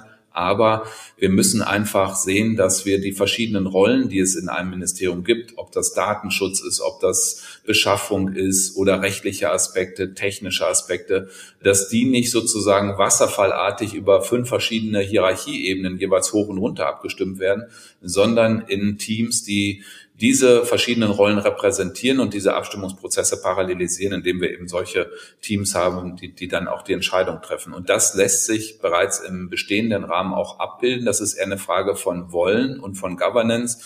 Und deswegen finde ich es richtig, dass wir auch mit der Digitalisierungsagenda, die ich genannt habe, die wir hier im Haus verfolgen, auch das Thema Transformation mit drauf haben, wo genau da eine, eine, eine Fortentwicklung mit unterstützt werden soll. Mich würde in dem Zusammenhang nochmal ein, ein Punkt interessieren, wo, glaube ich, auch viel äh, gerade solches Konfliktpotenzial äh, vielleicht durch unterschiedliche Perspektiven entsteht, nämlich auf der einen Seite das Thema Ressortunabhängigkeit, auf das andere, auf, auf der anderen Seite das Thema gemeinsam Entscheidungen zu treffen. Und der, der Architekt in mir muss jetzt nochmal diese Frage stellen, weil ich habe in, in meiner, in meiner Karriere mal äh, die Ehre haben dürfen, für in der Gesamtarchitektur für das Land Hessen äh, zu arbeiten und äh, kenne auch sozusagen die Thematiken rund um äh, Ressortunabhängigkeit und wie schwierig es ist, gerade Architektur architekturelle Gesamtentscheidungen zu treffen. Und insofern würde ich gerne mal, weil ich glaube, das ist ein wichtiger Punkt im Rahmen der Digitalisierung, das in Bezug auf das Thema Daten mal kurz mit dir andiskutieren. Also äh, Wertschöpfung und auch Generierung von Leistungen im Sinne von Services ist ja auch gerade in Zusammenhang mit Daten und mit der Wertschöpfung über Daten und Wertgenerierung über Daten sehr wichtig.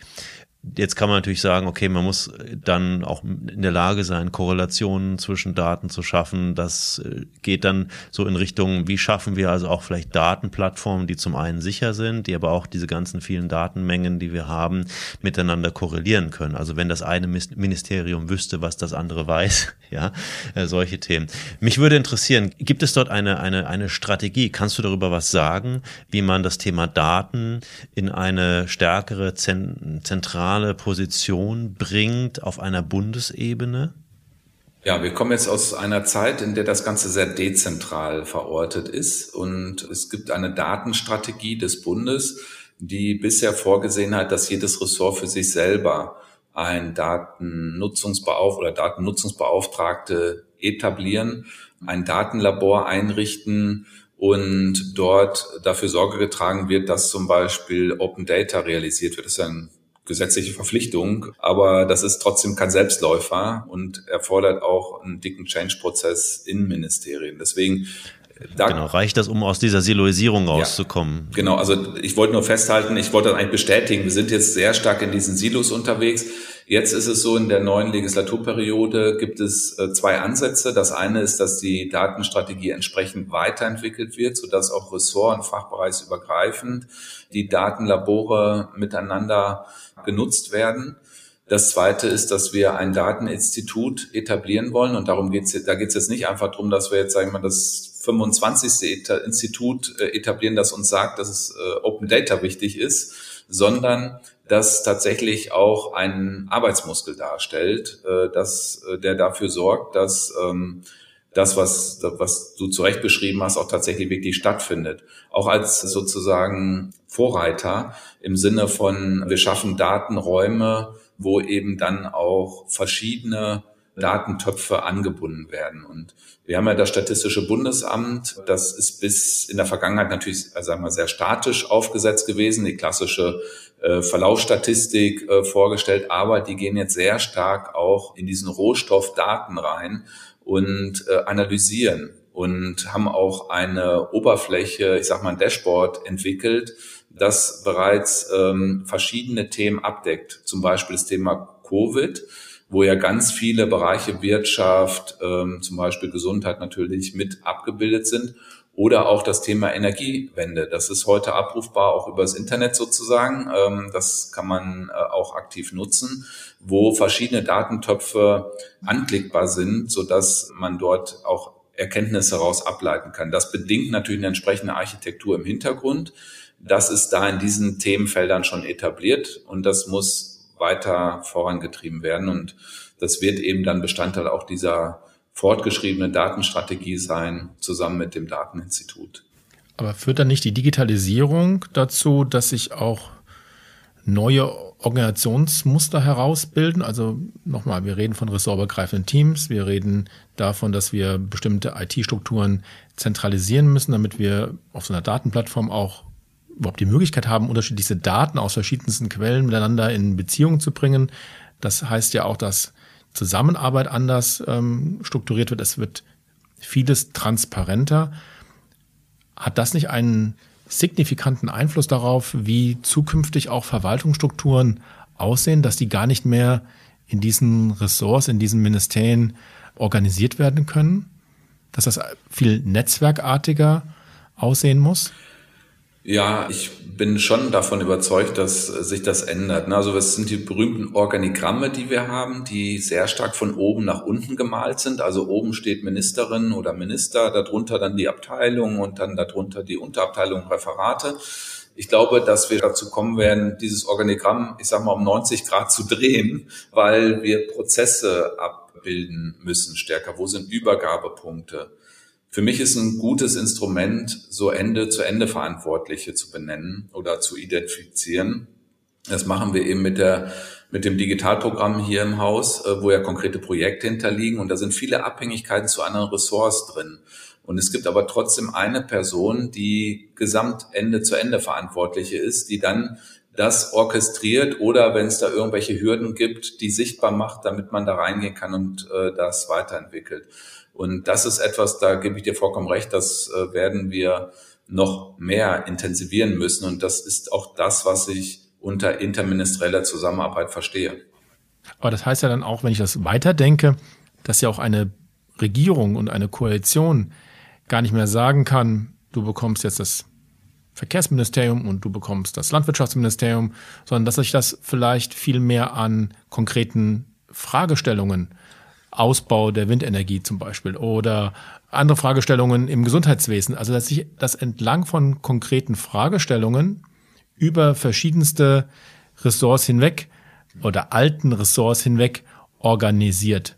Ist das vorstellbar? Beziehungsweise sowas? in Richtung einer, den, die Leistungen, die vielleicht auch angeboten werden. Genau. wenn wir es mal, wir haben vorhin gesagt, wir wollen von der Wirtschaft lernen, da gibt es ja auch diese eher produktorientierte Organisationsform, ne, wenn man in agilen Teams arbeitet, die dann eben die Beteiligten aus verschiedenen Bereichen in Teams zusammenbringen und es gibt einen Product Owner, der dann sozusagen den Gesamtprozess or orchestriert, wie diese Leistung, dieses Produkt entwickelt wird. Ähnlich könnte man es hier ja auch äh, denken. Ne? Also, welche Leistungen werden angeboten und wir organisieren nach äh, Leistungsangebot die, die Teams zusammen. Also diese digitalen Leistungen, die du ja gerade angesprochen hast im Online-Zugangsgesetz, dass die gar nicht mehr von einem Ministerium oder von einer Verwaltungsebene verantwortet werden, sondern dass die sozusagen pro Dienstleistung, pro digitalen Service von einem Team verantwortet wird, eben Ende zu Ende, über auch die vertikalen Verwaltungshierarchien hinweg. Ist das der Weg, wo wir eigentlich uns hinentwickeln müssen, wo sich auch Parteien und auch Politikerinnen hinentwickeln müssen, dass sie auch selber in ihrem Politikansatz aus diesen, aus dieser Fragmentierung von Ressorts und, und, und Themenfeldern eigentlich rausentwickeln müssen zu konkreten transformatorischen Fragestellungen? Also ich bin überzeugt davon, dass es weiterhin auch Ministerien geben wird. Ich glaube, dass äh, die Punkte, bei denen man Dinge sinnvollerweise vor die Klammer zieht, das wird zunehmen. Dazu würde ich auch Digitalisierung zählen. Also ich bin ja auch ein Anhänger, ich sag mal, einer Digitalisierungseinheit, kann man das Digitalisierungsministerium nennen. Äh, nicht, weil ich glaube, dass man diese Aufgabe aus allen Ressorts rausziehen sollte, sondern weil es einfach Dinge gibt, die man sinnvollerweise vor die Klammer gezogen einmal macht. Also wenn ich eine elektronische Identität mache, dann baue ich die einmal äh, in Deutschland, muss nicht jedes Ressort für sich selber lösen. Das ist so ein klassisches Beispiel. Und deswegen würde ich die Frage mit dem Wort Hybrid äh, beantworten. Das heißt, es wird Fachzuständigkeiten geben. Das macht auch viel, viel Sinn. Da ist auch viel Fachexpertise dann vorhanden. Aber es gibt Themen, die sich einfach dafür prädestiniert herausstellen, das vor die Klammer gezogen in einer anderen Form zu arbeiten. Und vielleicht darf ich das noch sagen. Wir haben ja im Grunde genommen so einen Ansatz bei dem Online-Zugangsgesetz realisiert.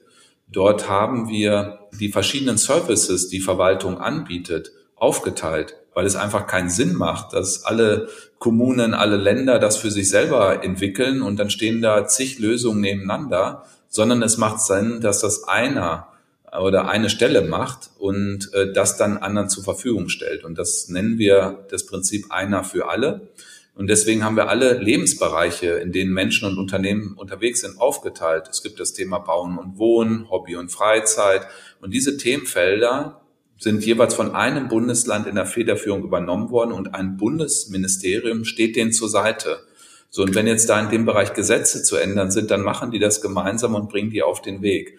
Ich gebe zu, da ist gerade in den letzten Jahren erst so richtig Dampf reingekommen. Ähm, da hätte man auch sagen können, hätte man sich alle schon vor zehn Jahren gewünscht. Aber trotzdem finde ich es ermutigend, dass wir so intelligent im Föderalismus zusammenarbeiten können, dass wir uns da einfach viele Arbeit sparen. Und da gibt es eben doch viele Themen, die sich für so eine Arbeitsweise sehr eignen. Was denkst du, welche Fähigkeiten, Kompetenzen braucht es noch mehr in, in Verwaltung und im, im, in staatlichen Institutionen, um noch besser und noch schneller und noch innovativer ähm, arbeiten zu können. Was fehlt euch da? Also wenn ich es jetzt mit Blick auf Ministerium sehe, dann würde ich selbstkritisch sagen, dass wir uns bisher sehr stark ja, faktisch als Legit Legislative verstanden haben, obwohl wir eigentlich Exekutive sind. Und das heißt, Gesetzesvorschläge, die werden oftmals ja gar nicht im Parlament selber äh, etabliert und geschrieben, ausgearbeitet, sondern das findet sehr stark in Ministerien statt. Aber jetzt mal rein formalistisch gesehen, das ist gar nicht unsere prioritäre Aufgabe, sondern unsere Aufgabe ist es ja dafür zu sorgen, dass gut exekutiert wird, also sozusagen umgesetzt wird. Und da brauche ich auch andere Kompetenzen, als wenn ich jetzt ein Gesetz schreibe. Und ich muss vor allem bei der Verfassung von Gesetzen diese Umsetzungsperspektive bereits mitdenken. Und dadurch, dass wir jetzt stärker in Zeiten kommen, wo eben Komplexität zunimmt, Abhängigkeit von Technik zunimmt, wo Krisen aufeinander folgen, ist es, glaube ich, nochmal mehr angezeigt, dass wir stärker Exekutive werden. Und da sind eben andere Kompetenzen erforderlich. Also zum Beispiel Programmmanagement, Projektmanagement-Kompetenzen. Ich erlebe das ja auch oft. Wir kaufen viel externe Expertise ein in verschiedenen Bereichen. Sind wir mal ehrlich, Natürlich kaufen wir uns da auch Know-how und solche Kompetenzen ein, aber die Kompetenzen könnte ich eigentlich auch direkt in der Verwaltung selber aufbauen und könnte da vielleicht auch viel Geld sparen. Oftmals ist dieser externe Zukauf einfach verlängerte Werkbank, weil wir nicht genug Ressourcen haben. Und da finde ich super spannend, dass hier im Ministerium, im Innenministerium zum Beispiel, jetzt Stellen äh, reserviert sind für Menschen, die hier eingestellt werden, aber die quasi wie eine externe Beratung abgerufen werden können, wenn bestimmte Situationen eintreten. Also wenn eine Krise kommt oder irgendein äh, Software jetzt kurzfristig zu etablieren ist oder ein neues Verfahren zu entwickeln ist, dann können wir hier im Ministerium dieses Team abrufen. Die kommen dann für drei Monate mal in das Projekt rein, schaffen Struktur, haben Top-Methodenwissen und können dann dabei unterstützen, dass wir aus eigener Kraft heraus, wo ja auch die Expertise sitzt, wirklich wir das umsetzen. Und ich finde, genau solche Instrumente brauchen wir mehr. Das sind die Kompetenzen, die wir, die wir brauchen, mal abgesehen von Wissen zu agilen Methoden, Scrum äh, und so weiter. Das heißt, du sprichst, glaube ich, jetzt gerade das Team um Digital Services for Germany an? Nee, das ist nochmal zusätzlich. Also Digital Service ist ja quasi eine Softwareentwicklungseinheit, die ein Schnellboot mhm. darstellt, die in einer 100% GmbH des Bundes steckt, äh, die, sag ich mal, da hilft. Nee, ich meine jetzt tatsächlich einfach Mitarbeiter eines Ministeriums, die in einer Einheit sitzen ja, die sozusagen eine interne Beratung darstellt. Das sind einfach ganz normale Mitarbeitende hier im Haus, die aber dann top geschult sind und als Aufgabenstellung haben, in ein Fachreferat reinzugehen, wo es gerade brennt oder wo irgendwo akuter Handlungsbedarf ist. Bisher kaufen wir dann immer direkt externe Unterstützung ein und das ist dann eigentlich schade, weil das Know-how, was dann aufgebaut wird, auch mit dieser externen Beratung wieder weg ist im Zweifel. Exakt. Und ich glaube damit, äh, weil ich ja auch mal die, dann das Gegenargument kenne, ja, sagen dann Politikerinnen, wir wollen den Personalkörper nicht weiter aufblähen, wir wollen die Verwaltung nicht personell weiter aufblähen. Dabei ist ja gerade die Frage, welches sind denn eure zukünftigen Kernkompetenzen doch so entscheidend? Und wenn ich herausarbeite, dass Innovationsfähigkeit, Agilität eine neue Kernkompetenz ist oder vorausschauende strategische Sicht hinsichtlich zukünftiger Krisen, um da entsprechend auch frühzeitig Szenarien zu entwickeln, wenn das Kernkompetenzen sind, in der Wirtschaft, um nochmal die Parallelität zu machen, würden wir jetzt jedem empfehlen, bau diese Kernkompetenzen bei dir selber auf. Mach dich nicht so sehr abhängig von anderen, von Dritten, ob es jetzt Beratungen sind oder Technologieunternehmen ähm, sind. Also ist das ein, ein, auch einer dieser Elefanten zwischen Verwaltung und, und Politik, ganz bewusst auch in die Bevölkerung zu kommunizieren? Es gibt neue Fähigkeiten, die der Staat braucht. Da müssen wir auch in Menschen investieren, in Kompetenz investieren und damit auch müssen wir die Diskussion in der Gesellschaft auch führen, was ist uns eigentlich der Staat wert und wie hängt das sozusagen auch damit zusammen, dass wenn wir einen starken Staat haben, einen guten, ausgebildeten, kompetenten Staat, dass das auch für unsere Demokratie wichtig ist als Grundlage. Sind das die Zusammenhänge, die man eigentlich viel mehr in der Öffentlichkeit diskutieren müsste, um auch mehr Akzeptanz dann für solche Personalmaßnahmen zu bekommen. Beziehungsweise ergänzend vielleicht auch die Rahmenbedingungen zu schaffen, um genau die Leute auch zu bekommen, die man, die man dann braucht. Weil ich könnte mir gerade vorstellen, gerade in der, in der jungen Generation sind ja diese großen Themen, Klima, Krisen und so weiter, das sind ja auch genau Themen, die diese Generation betreffen und auch diese, mit denen sie sich befassen und die sie auch beunruhigen und dann beitragen zu können äh, bei der Lösung dieser Themen, äh, könnte ich mir vorstellen, wenn man das entsprechend auch verpackt und darstellt, dass gerade, äh, wenn man die Rahmenbedingungen hat, auch für junge Talente, gerade so in, so in so einer Verwaltungsinnovation auch ein sehr, sehr spannendes Tätigkeitsfeld ist.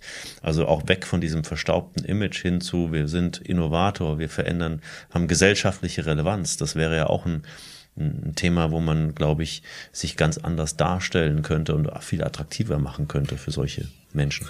Absolut, deswegen entwickeln wir auch die Arbeitgebermarke Bund weiter, genau in diese Richtung, weil wir eben diejenigen sind, äh, die an diesen großen Stellschrauben arbeiten.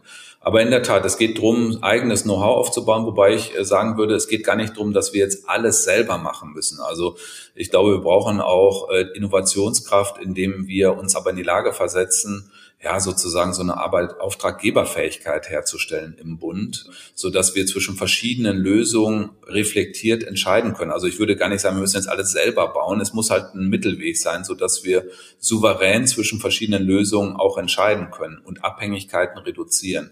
Aber wenn ich jetzt an eigene Mitarbeitende denke und an externe Beratung, dann glaube ich auch, wir werden immer ein Stück weit externe Beratung haben. Das macht auch Sinn, um Innovationskraft zu nutzen. Aber wir sind eben doch oft in der Situation, wo es um Fertigkeiten gibt, die wir auch selber in der Verwaltung vorhalten müssen und noch stärker vorhalten müssen als in früheren Zeiten. Und da sind solche internen Beratungen, interne Einheiten, die genauso geschult sind, das Richtige und das sind ja auch super spannende Tätigkeiten. Ne, da wird man quasi zu den Brennherden äh, dieser Republik gerufen, kann da Einblicke gewinnen, Erfahrungen rausziehen und das auch wieder woanders mit hinbringen. Das ist natürlich auch eine Verwendungsbreite, die man da erlangt. Das ist schon hochattraktiv für Menschen, auch gerade in solchen Einheiten zu arbeiten. Die Frage ist dann, man muss in der Lage sein, die wichtigen strategischen Entscheidungen auch zu treffen und die, die Intelligenz im Haus zu haben, um auch Beratungen vernünftig steuern zu können. Denn ich meine, wir kommen selber aus der Branche, wir wissen das auch. Das Interesse von Beratung ist natürlich auch, Kunden in ein Abhängigkeitsverhältnis zu bringen und mehr Menschen sozusagen in die Kunden hineinzubringen und das Know-how auch zu horten. Ne? So.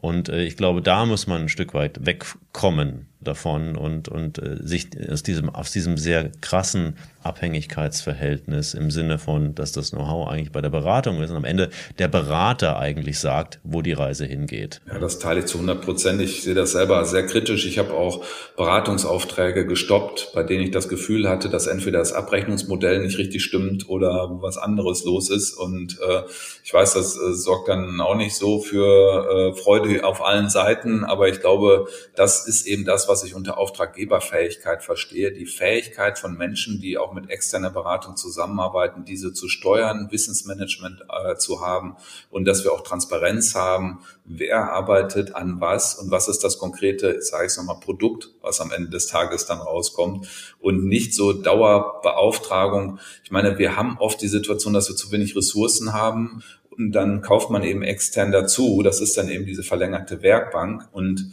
da müssen wir natürlich auch äh, sichtbar machen, dass zum Beispiel Digitalisierung nichts ist, was irgendwann zu Ende ist. Das ist eine Daueraufgabe und braucht auch Dauerinvestitionen und Dauerressourcen. Und wenn ich dann immer nur in Projekten mit externen arbeiten muss, dann kommt das dem, den Steuerzahlerinnen äh, auch einfach zu teuer. Und es ist billiger, dann eigene Kräfte vorzuhaben. Aber das sind Diskussionen, die wir dann rund um Haushalt und Ressourcen führen müssen. Ich glaube, auch am Ende geht es immer darum, dass wenn ich mir von außen Unterstützung hole, dann muss es immer auch eine Befähigung der eigenen Organisation sein, der eigenen Mitarbeiterinnen und Mitarbeiter sein, so dass das Wissen, was dann in solchen Projekten generiert wird, auch in, im Staat dann auch etabliert und auch, auch verankert wird, dauerhaft verankert wird. Vielleicht abschließend nochmal eine Frage, inwieweit helfen solche Open Innovation Prozesse, Partizipation, andere Akteure aus Gesellschaft, aus Wirtschaft, aus Wissenschaft enger und auch dauerhaft in solche staatlichen, nicht nur Entscheidungsprozesse, sondern auch in solche ähm, Lösungsprozesse, Problemlösungsprozesse mit einzubinden. Weil mein Gefühl ist, da gibt es hier und da gute Ansätze, aber es sind halt auch Ansätze. Ich habe nicht das Gefühl, dass das sozusagen die Regel schon ist. Was müssten wir da tun, um die Beteiligung auch von Kompetenzträgerinnen außerhalb des Staates noch viel enger an euch heranzubringen, heranzuführen? Also ich glaube, dass wir da absolut am Anfang stehen. Und das sind höchstens zarte Pflänzchen, die man da teilweise sieht. Und deswegen ist ja völlig zu Recht auch dieser Punkt aufgegriffen worden im Koalitionsvertrag, wo ja doch deutlich wird, dass man das systematisieren und ausbauen möchte.